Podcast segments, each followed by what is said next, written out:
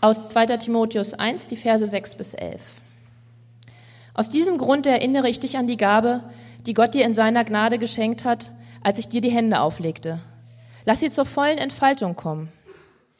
Denn Gott hat uns nicht einen Geist der Ängstlichkeit gegeben, sondern den Geist der Kraft, der Liebe und der Besonnenheit. Bekenne dich daher ohne Scheu zu unserem Herrn und schäme dich auch nicht, zu mir zu stehen, nur weil ich ein Gefangener bin. Ich bin es ja um seinetwillen. Sei vielmehr auch du bereit, für das Evangelium zu leiden. Gott wird dir die nötige Kraft geben. Er ist es ja auch, der uns gerettet und dazu berufen hat, zu seinem heiligen Volk zu gehören. Und das hat er nicht etwa deshalb getan, weil wir es durch entsprechende Leistungen verdient hätten, sondern aufgrund seiner eigenen freien Entscheidung. Schon vor aller Zeit war es sein Plan gewesen, uns durch Jesus Christus seine Gnade zu schenken. Und das ist jetzt, wo Jesus Christus in, diese Welt, in dieser Welt erschienen ist, Wirklichkeit geworden. Er, unser Retter, hat den Tod entmachtet und hat uns das Leben gebracht, das unvergänglich ist. So sagt es das Evangelium. Und mich hat Gott als Verkündiger, Apostel und Lehrer eingesetzt, um diese Botschaft bekannt zu machen. Guten Morgen, ich spreche ein Gebet. Herr, danke für diesen Morgen, danke für diese Zeit, die wir gemeinsam verbringen können. Und danke auch für dein Wort. Ich bitte dich, dass du uns persönlich berührst und ansprichst mit den Dingen, die dir wichtig sind. Amen.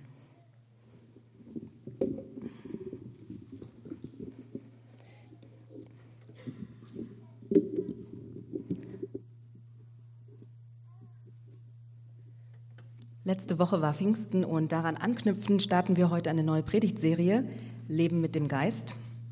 Und letzte Woche hatte Christian darüber gesprochen, wer der Heilige Geist ist.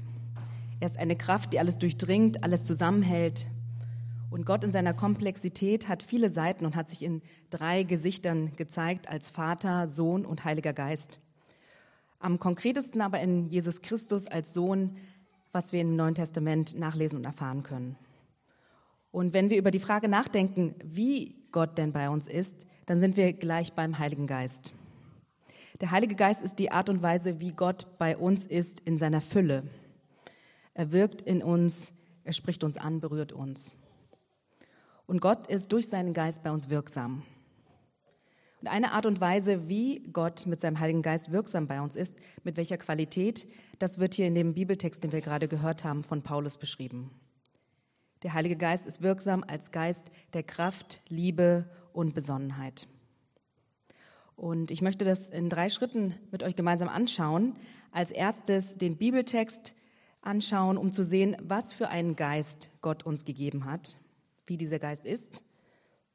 Dann als zweites darüber nachdenken, was unsere Kraftlosigkeit ist. Und dann als drittes, wie bekommen wir Kraft? Als erstes, was für ein Geist. Zweitens, unsere Kraftlosigkeit. Und drittens, wie bekommen wir Kraft? Kurz zur Situation des Bibeltextes. Als Paulus diesen Brief an Timotheus schreibt, ist er im Gefängnis und weiß, dass er bald hingerichtet wird. Er schreibt diesen Brief an Timotheus als einen langjährigen treuen Freund, mit dem er gemeinsam sich für die Gemeinde und den Dienst Gottes eingesetzt hat. Und will ihn nun vor seinem Ende Mut machen, den Dienst, den er begonnen hat, fortzusetzen, sozusagen als den Nachfolger. Und hier an dieser Stelle des Briefes ermutigt Paulus Timotheus, seine Gabe, die er von Gott erhalten hat, voll einzusetzen. Er nennt dazu den Grund, nämlich, dass Gott uns keinen Geist der Ängstlichkeit gegeben hat, sondern einen Geist der Kraft, Liebe und Besonnenheit. Und er fordert ihn auf, obwohl die Umstände gerade schwierig aussehen. Paulus ist im Gefängnis und es wird viel Bedrängnis wegen des Glaubens auf ihn zukommen, Verfolgung und so weiter. Und trotzdem soll er mutig sein, für seinen Glauben einzustehen und auch bereit sein, dafür zu leiden. Gott wird ihm Kraft dafür geben. Und dann erinnert ihn daran, dass es Gott ist, von dem diese Kraft kommt und dass er uns seinen Geist gegeben hat. Dass Gott es ist, der uns gerettet hat und berufen hat, daran soll er denken. Und ich finde, es ist interessant hier an dieser Stelle, dass die Anrede vom Brief, der an Timotheus gerichtet ist, dann hier allgemein auf die Anrede uns und wir sich ändert. Das heißt, hier spricht Paulus die Gruppe der Gläubigen an. Und weiter beschreibt Paulus, dass Gott uns nicht errettet hat, weil wir irgendetwas getan hätten oder vorzuweisen hätten, sondern es war seine freie Entscheidung. Und das vor langer Zeit. Er wollte uns die Gnade in Christus schenken und diese Gnade ist durch das Erscheinen von Jesus Christus in dieser Welt Wirklichkeit geworden. Jesus Christus ist unser Retter, der, der den Tod entmachtet hat und uns das ewige Leben geschenkt hat. Das mal so kurz zum Inhalt dieses Textes zusammengefasst. Aber schauen wir uns mal näher an, was für einen Geist Gott uns gegeben hat. Paulus schreibt dir, dass es kein Geist der Ängstlichkeit ist. Und andere Übersetzungen wählen hier keinen Geist der Verzagtheit, Feigheit oder Furcht, sondern es ist ein Geist der Kraft, Liebe und Besonnenheit. Und ich finde hier diese Dreierkombination ganz interessant. Warum gerade diese drei Eigenschaften? Einmal, es ist ein Geist der Kraft. Und das griechische Wort für Kraft hier ist Dynamis. Und ich finde, das bringt ganz gut zum Ausdruck, diesen Gedanken, der da hier mitschwingt, nämlich, dass diese Kraft von Gott etwas Dynamisches ist, etwas, was in Bewegung ist, in eine Richtung geht. Und wenn man das irgendwie äußerlich ausdrücken wollte, wäre das vielleicht so, dass es, dass diese Kraft von Gott weniger so ist, sondern vielleicht eher so, in diese, so in, in diesem Sinne. Also jetzt nicht dem Gegenüber ins Gesicht schlagen in dem Sinne, sondern aber in so eine Richtung weisend. Ich dachte, das macht es vielleicht ein bisschen bildlich deutlicher. Und um diesen Geist der Kraft näher zu beschreiben, ist es ein Geist der Mut, Kühnheit, Unbefangenheit, Furchtlosigkeit und Gewissheit schenkt, unabhängig von unseren eigenen persönlichen Begrenzungen. Dann ist es ein Geist der Liebe. Und es ist interessant hier, dass Kraft und Liebe zusammen genannt werden. Kraft allein macht hart und Liebe allein macht weich aber zusammen befähigen sie einen Menschen zu liebevoller Kraft oder kraftvoller Liebe. Jemand, der sich einsetzt ohne Liebe, wird zum Eiferer, der auf Widerstand stößt und bitter wird. Daher brauchen wir den Geist der Liebe. Und der Heilige Geist ist auch ein Geist der Besonnenheit. Und dieses Wort Besonnenheit finde ich ziemlich speziell. Es ist ja kein Wort, was man so normal oft benutzt. Wenn man Besonnenheit umschreibt, dann heißt das so viel wie nüchtern, beherrscht, eine klare Einsicht und Übersicht. Vielleicht lässt es sich am besten so beschreiben, dass der Geist der Besonnenheit die Fähigkeit schenkt, die richtige Balance zu halten, einen Sinn für, für das Maß zu haben, was, zu, was jetzt zu tun ist oder zu lassen ist. Und dieser Geist der Kraft, Liebe und Besonnenheit ist der Grund, warum Timotheus seine Gaben, die er von Gott bekommen hat, voll einsetzen soll. Und auch bereit sein soll, für den Glauben einzustehen, sogar für den Glauben zu leiden. Und der Geist wird hier also von Paulus erwähnt als einer, der Timotheus für den Dienst befähigt, ihm dafür Kraft gibt, seinen Dienst für Gott zu tun und für den Glauben einzustehen. Was sind Gaben und Fähigkeiten, die wir von Gott erhalten haben? Timotheus hatte eine spezielle Gabe erhalten, die Gemeinde zu leiten. Aber was ist unser Dienst oder unsere Aufgabe? Unser Dienst in dieser Welt ist, so wie Jesus in die Welt gekommen ist, um zu heilen und zu verbinden, so sind auch wir berufen, zu heilen und zu verbinden in den Lebenskontexten, wo wir sind, mit den Gaben und Fähigkeiten, die wir geschenkt bekommen. Dafür schenkt uns Gott seinen Geist der Kraft, Liebe und Besonnenheit. Was bedeutet es für uns, ähm, uns zum Glauben zu bekennen oder für den Glauben einzustehen. Es bedeutet, dass wir uns einsetzen für die Dinge, für die unser Glaube steht, für das Evangelium, für das Reich Gottes. Zum Beispiel, wenn wir in unserem Umfeld, in unserer Gesellschaft Ungerechtigkeit sehen, sei es Diskriminierung einer Minderheit, unfaire, unfaire Verteilung von Gütern, uns dafür Gnade und Barmherzigkeit einzusetzen, für eine zweite Chance, für Vergebung einzusetzen. Und es das bedeutet, dass wir Teil dieser Bewegung Gottes werden und uns für Gerechtigkeit einsetzen. Im großen Sinne in unserer Welt, in unserer Stadt, aber auch im kleineren Sinne, in unserem direkten Umfeld, in unserem Bekanntenkreis. Das ist unsere Art, uns für den Glauben einzusetzen in unserer heutigen Zeit, wo wir unseren Glauben in Freiheit ausleben können. Oder was bedeutet es für uns, für den Glauben, für das Evangelium zu leiden? Vielleicht sind es eher Unbequemlichkeiten, mit denen wir rechnen sollten, auf die wir uns einlassen oder eine Offenheit und Bereitschaft zu haben, Spannungen und unangenehme Momente auszuhalten, wenn Fragen in Bezug auf unseren Glauben kommen. Oder mit diesen unangenehmen Situationen zu rechnen, die entstehen, weil wir für den Glauben einstehen. Und die Bereitschaft und die Spannung auszuhalten, die entsteht, wenn wir im Dialog mit Menschen sind, die anders glauben als wir. Und für diese Dinge gibt uns Gott seinen Geist der Kraft, Liebe und Besonnenheit. Aber was sind noch weitere Bereiche und Momente, wo wir Kraft in unserem Leben brauchen? Wo erleben wir Kraftlosigkeit? Sind es vielleicht Momente, wo wir keine Kraft haben, nach so vielen Enttäuschungen wieder neu zu hoffen? Nach mehreren gescheiterten Beziehungen zum Beispiel.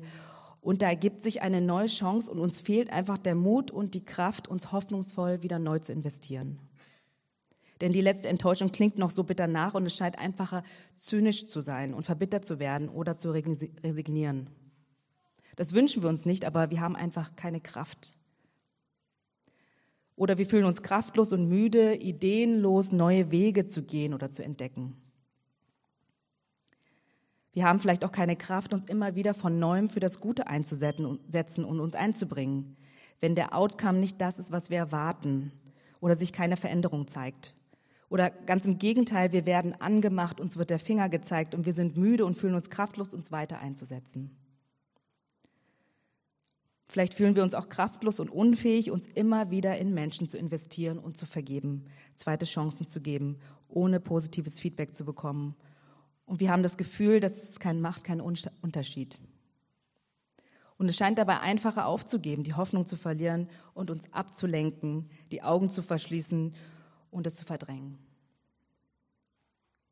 Oder in Situationen, wo uns selber Unrecht angetan wird, wir angeschuldigt werden, falsch über uns geurteilt wird, dann fühlen wir uns kraftlos und unfähig, nicht in gleicher Weise zurückzuschlagen, um mit Wut zu antworten, sondern eine Haltung der Liebe und der Wertschätzung zu haben. Und es gibt auch Situationen, wo man sich kraftlos fühlt, weil die Schwere und die Ungerechtigkeit so groß ist, dass sie nicht auszuhalten ist und es gerade dabei keine Möglichkeit auf Veränderung gibt.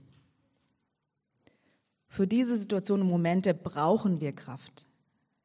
Eine Kraft, die jenseits von uns ist, die größer und stärker als wir sind, die nicht an unsere Begrenztheit gebunden ist. Etwas, was größer ist und stärker ist. Wir brauchen Kraft für einen Neuanfang nach mehreren Enttäuschungen, die uns hilft, an einen Neuanfang zu glauben, der unabhängig ist von unseren vergangenen Enttäuschungen und von unseren selbstgebauten Mustern, warum gewisse Dinge doch nicht klappen können oder zum Scheitern verurteilt sind. Und wir brauchen Kraft in einer verfahrenen Situation, wo nach unseren Maßstäben und Ideen keine Änderung in Aussicht ist. Und wir brauchen diese Art von Kraft, damit wir uns weiter einbringen und investieren können, unabhängig von den scheinbaren Resultaten. Wir brauchen Kraft daran zu glauben, dass unser Tun einen Sinn hat. Es ist der Glaube daran, dass diese Kraft etwas ist, was jenseits von uns ist, größer als wir. Und es muss eine Qualität der Kraft sein, die auch in extremsten Situationen standhalten kann. Timotheus und Paulus und die ersten Christen haben in Extremsituationen der Verfolgung diese Kraft des Heiligen Geistes erlebt. Er hat ihnen Kraft gegeben, Dinge zu tun und auszuhalten, die ihnen nicht möglich gewesen waren. Sie haben eine Kraft erlebt, die größer war als sie selber. Aber es gibt auch noch andere Beispiele. Und ihr findet da ein Zitat ähm, auf Seite 2 im Heft. 1947 hielt der afroamerikanische Theologe und Bürgerrechtler Howard Thurman eine Vorlesung über die Bedeutung der Spirituals, die die afroamerikanischen Sklaven geschrieben und gesungen haben. Und äh, das ist das untere Zitat. Und er sagt dazu, die Fakten zeigen deutlich, dass dieser gesungene Glaube die Menschen widerstandsfähiger machte und gegen ihr Leiden stellte. Er lehrte ein ganzes Volk, im Leben nicht unterzugehen, sich den Fakten, die so massiv gegen jede Hoffnung sprachen, ohne Wenn und Aber zu stellen und just diese Fakten als Ausgangsmaterial für das Schmieden einer Hoffnung zu nehmen, die auch die größte Grausamkeit im Alltag des Lebens nicht zunichte machen konnte. Dies befähigte sie, Nein zum Untergehen zu sagen und ein frappierendes Recht auf Leben einzufordern. Und in dieser Vorlesung, die er hielt, die Zuhörer waren meistens nicht religiös und sie kritisierten, dass man das, was die Spirituals besungen, nicht wortwörtlich nehmen kann, sondern nur als Bilder und symbolhaft zu verstehen sind. Und da entgegnet Thurman, dass diese Texte dann, wenn man sie nicht wortwörtlich nehmen kann, sie auch keine wirkliche Hoffnung geben konnten. Und er schreibt weiter, wer verneint, dass diese Texte wortwörtlich wahr sind, der nimmt letztendlich dem Leben seine Würde und dem Menschen das Recht und die Notwendigkeit, die Erfüllung in einer anderen Dimension zu suchen. In solch einer säkularen Sicht ist alles, was zählt, der gegenwärtige Augenblick. Der Mensch wird zum Gefangenen in der engen Welt der Flüchtigkeit und des Augenblicks, nicht mehr und nicht weniger. Für diese singenden Sklaven war solch eine Sicht total unbefriedigend und daher ohne Wenn und Aber abzulehnen. Für sie war diese Lebensqualität eine beharrliche Tatsache, die aus dem floss, was sie in den Tiefen ihrer Seele von Gott und seinem großen Plan entdeckt hatten. Ihn, Gott, zu kennen, hieß ein Leben zu haben, was im höchsten Sinne lebenswert war. Und diese Sklaven damals, sie hatten ihren Glauben als eine Wirklichkeit erlebt, was eine Kraft für sie wurde, die ihnen Hoffnung und Sinn mitten in der Hoffnungslosigkeit und Ungerechtigkeit gegeben hat. Eine Kraft so stark Unterdrückung und Gewalt auszuhalten, durchzustehen, was nach menschlicher Kraft nicht möglich war. Und genau diese Art und Qualität von Kraft ist gemeint, wenn Paulus darüber schreibt, dass die Kraft von Gott kommt. Gott, der größer und höher und mächtiger ist als wir. Der, nach seinem, der uns nach seinem Willen gerettet und berufen hat. Seine Absicht es war, uns seine Gnade zu schenken, nicht nach irgendetwas, was wir vorbringen konnten, sondern als Geschenk. Und diese Absicht von ihm ist nicht abstrakt geblieben. Es ist kein bloßer, hoffnungsvoller Gedanke geblieben, der ein warmes Gefühl verbreitet. Diese Gnade ist Wirklichkeit geworden, indem Jesus Christus erschienen ist, indem er in unsere Welt gekommen ist. Und es ist nicht eine Ahnung, eine Vermutung, dass Gott gnädig sein könnte, sondern Gott ist Teil unserer Wirklichkeit geworden. Indem er in Christus gelebt hat, gewirkt hat und gezeigt hat, was es bedeutet, ein Leben mit Kraft, Liebe und Besonnenheit zu leben. In Christus hat sich bewahrheitet alles, was und wie Gott ist. Und indem Christus für uns am Kreuz gestorben ist, hat er bewiesen, wie groß seine Liebe für uns ist. Er hat dadurch den Tod die Macht genommen und hat uns auf Ewigkeit mit ihm verbunden. Und er hat uns eingeladen und berufen, Teil seines Gutes Planes der Erlösung und der Erneuerung der Welt zu werden, mit ihm zu heilen und zu verbinden. Dafür gibt er uns den Heiligen Geist, einen Geist der Kraft, Liebe und Besonnenheit. Ich finde es hier ganz interessant, an dieser Stelle mal darüber nachzudenken, dass es doch oft so ist, dass wenn wir erst an unsere eigene, an die Grenzen unserer eigenen Kraft kommen, dann erst für uns deutlich wird, welche Bedeutung unser Glaube hat. Wenn alles gut läuft, dann ist es einfach, sich auf seine eigene Kraft zu verlassen. Und Paulus erinnert Timotheus im Angesicht der drohenden Verfolgung, sich daran zu erinnern, was für einen Glauben er hat. Es ist nicht nur was Theoretisches, Abstraktes, sondern etwas Konkretes, worauf er sich berufen soll. Es ist Realität geworden in Christus. Und das kann auch in seiner realen Bedrängnis zur realen Kraft werden. Habt ihr das erlebt, wie Gottes Kraft in eurem Leben zu einer konkreten Hoffnung für euch geworden ist? Wo ihr das Wirken des Heiligen Geistes als Kraft erlebt habt?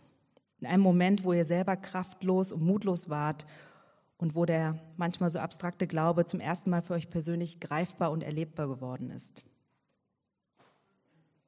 Ich komme zum letzten Teil. Wie bekommen wir Kraft? Und zunächst mal ist es vielleicht eine ernüchternde Antwort, dass ich glaube, dass es da keine Formel gibt. Es gibt keine drei Schritte, wie man diese Kraft anzapfen kann. Es gibt keine Garantie dafür, wann dann tatsächlich diese Kraft kommt. Es gibt keine festen Regeln, wie. Es ist eine Sache des Glaubens daran, dass Gott uns diese Kraft geben will. Deswegen hat er uns den Heiligen Geist geschenkt.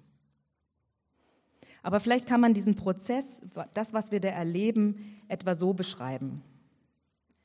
Mittendrin in unserer Kraftlosigkeit, wenn wir am Ende unserer eigenen Kräfte gekommen sind, fängt es vielleicht damit an, dass wir uns selber in Frage stellen und merken, dass unsere Kraft, unser Können, unsere Intelligenz nicht ausreichen. Und es ist dann diese demütige Erkenntnis, dass wir Gott brauchen, dass wir seine Kraft in unserem Leben in der konkreten Situation brauchen. Und ich glaube, diese Erkenntnis ist notwendig, damit wir Gottes Kraft in dem Heiligen Geist erleben können. Die Erkenntnis, dass ich etwas brauche, was größer und stärker ist als ich. Es ist so wie so eine Haltung zu haben, mit leeren Händen dazustehen und zuzugeben, dass ich aus meiner eigenen Kraft Dinge nicht ändern kann. Und Gott mich sozusagen hinzugeben. Und das ist der Weg für einen Perspektivwechsel, nämlich den Blick weg von mir selbst hin zu Gott. Sich dafür zu öffnen, damit Gottes Kraft an uns wirken kann. Und dann ist es eine Sache des Glaubens und Vertrauens darauf, dass Gottes Kraft durch seinen Heiligen Geist tatsächlich in, an uns wirksam wird. Und wie das genau passiert, ähm, kann ich euch nicht sagen. Das muss jeder für sich individuell erleben und herausfinden.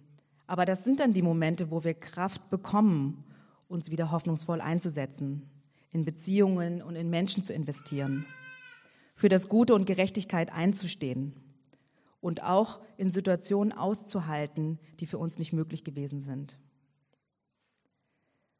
Und noch zwei Dinge möchte ich nennen, die ich wichtig finde zu erwähnen, wenn wir darüber nachdenken, wie wir Kraft bekommen. Ich hatte da ein interessantes Gespräch mit einem Freund über dieses Thema, der eine äh, etwas andere Art hat zu glauben als ich. Und als ich ihn gefragt habe, was ihn denn motivieren würde, sich weiter einzubringen, zu investieren, trotz negativer Umstände, hat er gesagt, dass für ihn die stärkste Art von Inspiration ist, ein gelebtes Beispiel zu sehen. Menschen zu sehen und zu erleben, die nach diesem Prinzip leben, nicht aus der eigenen Kraft heraus, sondern aus einer Kraftquelle, die nicht von Umständen und Anerkennung von Menschen und Resultaten abhängig ist, sondern ihren Ursprung in etwas außer sich haben. Das wäre die stärkste Art von Inspiration für ihn. Und ich fand diese Antwort total passend. Ich konnte viel damit anfangen, denn für mich als Christ ist das der Grund, warum wir christliche Gemeinschaft brauchen. Als gegenseitige Ermutigung und Erinnerung daran, dass wir gemeinsam unterwegs sind als Menschen, die immer wieder Gottes Kraft brauchen für unser Leben und unser Aktivwerden für andere und, und diese Welt uns eingebunden zu sehen in dieser großen Gemeinschaft von Menschen, die abhängig sind von der Kraftquelle, die in der ewigen Kraft Gottes verankert ist und nicht limitiert ist an unserer eigenen begrenzten Kraft. Das ist eine große Ermutigung und Inspiration für uns. Und allen voran steht Jesus Christus, unsere größte Inspiration, der ein wahrhaftiges Leben in Kraft und Liebe und Besonnenheit für uns gelebt hat. Auf ihn zu schauen, der die Garantie dafür ist, dass Gott Gottes Kraft in uns wirken wird. Und als letztes etwas Praktisches, wie wir Kraft bekommen. Es ist eine Sache der kleinen praktischen Schritte. Es ist, nachdem wir uns ähm, eingestehen, dass wir Gottes Kraft brauchen, auch offen dafür zu sein, dass seine Kraft zum Einsatz kommen kann, in Bewegung zu bleiben, kleine Dinge zu tun, auszuprobieren, im Vertrauen zu handeln. Der Franziskanerpater Richard Rohr beschreibt das so anhand des Beispiels der Kontemplation. Und ihr findet das Zitat ebenfalls vorne. Er beschreibt, Kontemplation zerstört negative Gedanken, Hass und Gewalt in der Wurzel. Es beginnt damit, die ersten Gedanken zu trainieren, denn wenn man die Gedanken paranoid, wütend und hasserfüllt sein lässt, dann kommt man nicht weit. Man wird nicht klar sehen können. Gleichzeitig, wenn man die Zeit nur mit Kontemplation verbringt, ohne sich dabei positiv aktiv einzubringen, führt das zu einer sogenannten geistlichen Verstopfung. Ich befürchte, das passiert ziemlich häufig. Jetzt springe ich runter. Ist es nicht einprägsam, dass die geistliche Entwicklung der Jünger passierte, während sie mit Jesus unterwegs waren? Als Resultat lernen die Jünger, indem sie ausprobieren. Sie wachsen in ihrer Erkenntnis über diesen Gott der Liebe, diesen Gott der Barmherzigkeit, diesen Gott der Gerechtigkeit liebt, den Gott, der alle Dinge erneuert, indem sie handeln und aktive Beobachter sind, als Botschafter der Barmherzigkeit, Gerechtigkeit und Neuanfänge. Und ja, notwendigerweise legen sie Pausen ein, um mit Jesus zu reflektieren, Fragen zu stellen, auch dumme Fragen und zu beten. Aber die geistliche Reise, die in den vier Evangelien beschrieben wird, geschah nicht in einem heiligen Gebäude, sondern passierte auf dem Weg in der Anwesenheit von Bettlern, Prostituierten und Kranken. Ich finde, dieses Zitat beschreibt so gut, dass es eine Sache dieser kleinen praktischen Schritte ist, unterwegs zu sein, kleine Dinge zu tun, es zu wagen, sozusagen geistliche Verstopfung zu vermeiden. Und die Aufforderung, vielleicht die Herausforderung an uns ist, dass wir nach draußen gehen und uns nicht zurückziehen. Auch wenn es uns schwerfällt, gerade dann, wenn wir uns kraftlos fühlen und der Impuls bei uns ist, uns zurückzuziehen, zu resignieren und lieber für uns zu sein, anstatt uns in andere zu investieren. Aber der Weg der Veränderung ist tatsächlich, sich zu öffnen und in, Weg, in Bewegung zu bleiben, sich auf den Weg zu machen, wie die Jünger es waren, und offen dafür zu sein, Gottes Kraft zum Einsatz zu bringen, zu erleben, wie Gottes Kraft an uns wirksam ist. Und hier ist vielleicht das Bild eines Weges hilfreich. Nicht nur immer das Ziel vor Augen zu haben, was wir noch nicht erreicht haben. Und daran zu denken, was wir, dass wir noch nicht angekommen sind. An das zu denken, was wir noch nicht geworden sind. Sondern den Weg wertzuschätzen, auf dem wir unterwegs sind. Und eine weise Person hat einmal zu mir gesagt, der Weg ist lang und schön und es passieren viele gute und überraschende Dinge unterwegs. Also bleiben wir in Bewegung und öffnen uns dafür, Gottes Kraft wirken zu lassen. Vielleicht fragt ihr euch, wenn man so hofft, wird man da nicht enttäuscht. Dann lasst uns daran festhalten, was Gott uns verspricht. Der Apostel Paulus schreibt in Römer Kapitel 5, Unsere Hoffnung aber wird uns nicht enttäuschen, denn dass Gott uns liebt, ist unumstößlich gewiss. Seine Liebe ist ja in unser Herzen ausgegossen durch den Heiligen Geist, den er uns geschenkt hat. Und darum dürfen wir hoffen. Dafür hat uns Gott seinen Geist der Kraft, Liebe und Besonnenheit geschenkt. Seine Liebe ist in unsere Herzen ausgegossen worden durch den Heiligen Geist. Amen.